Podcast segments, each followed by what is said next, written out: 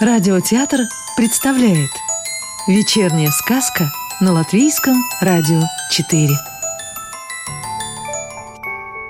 Сегодня слушаем продолжение сказки «Однажды в осенней Риге» Анастасии Ефремовой.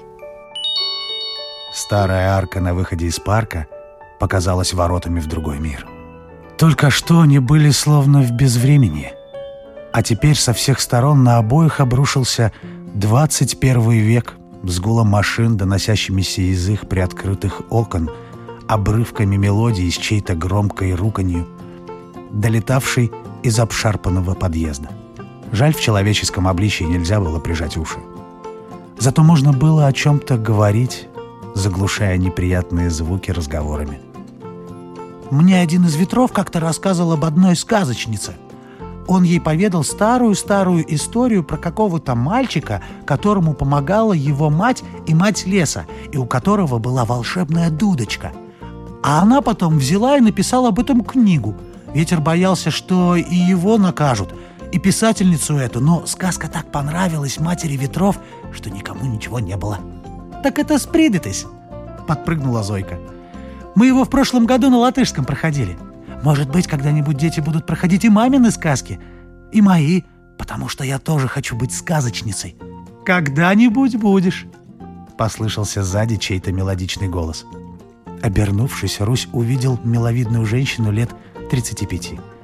В ее руках были мешки с покупками. Его спутница радостно воскликнула «Мама!» и кинулась обнимать женщину. Та рассмеялась.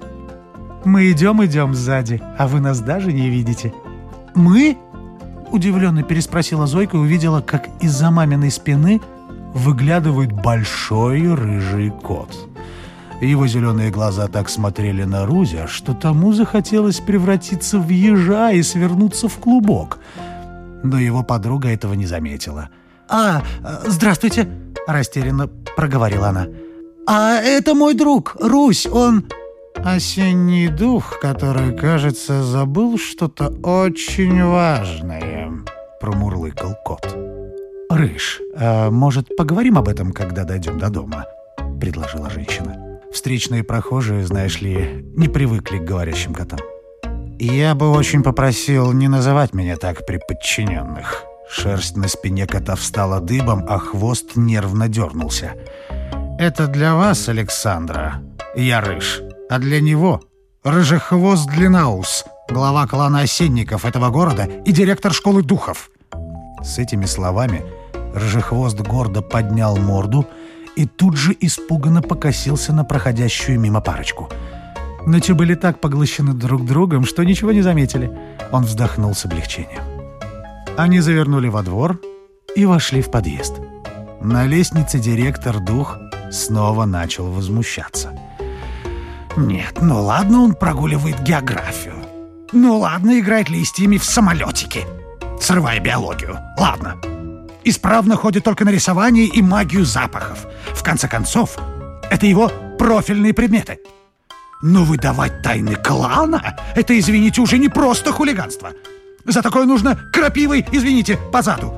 И по-человеческому, чтобы больнее. Он без шерсти. Но тайны клана так или иначе узнала я —— заметила Александра, отпирая дверь и впуская их в квартиру. «Значит, и тебя надо, крапивой». Кот зашипел.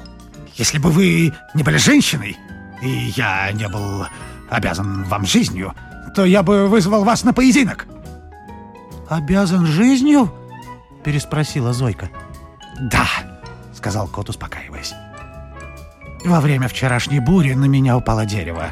А оно почти не нанесло мне вреда, да и духу куда сложнее нанести вред, э, даже имеющему тело.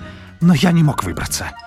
А твоя достойная мать услышала мои отчаянные мольбы и о помощи и высвободила меня. Она по своей мудрости сразу поняла, что я не простой кот.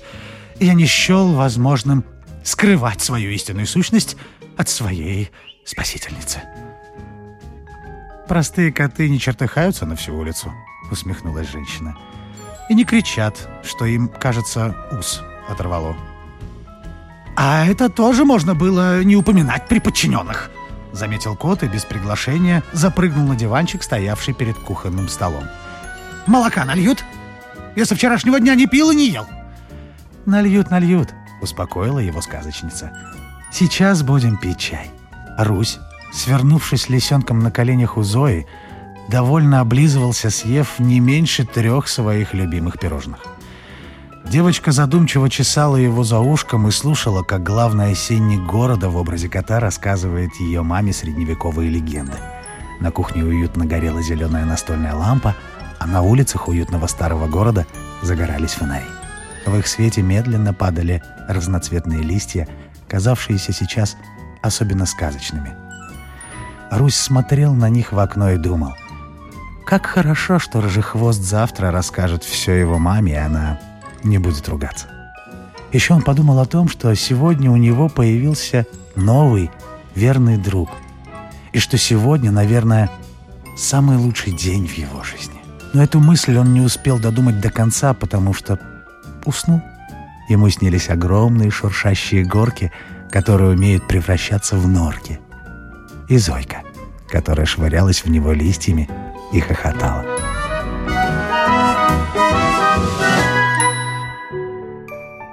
Сказку читал актер Русского рижского театра Родион Кузьмин. Новую волшебную историю услышите завтра.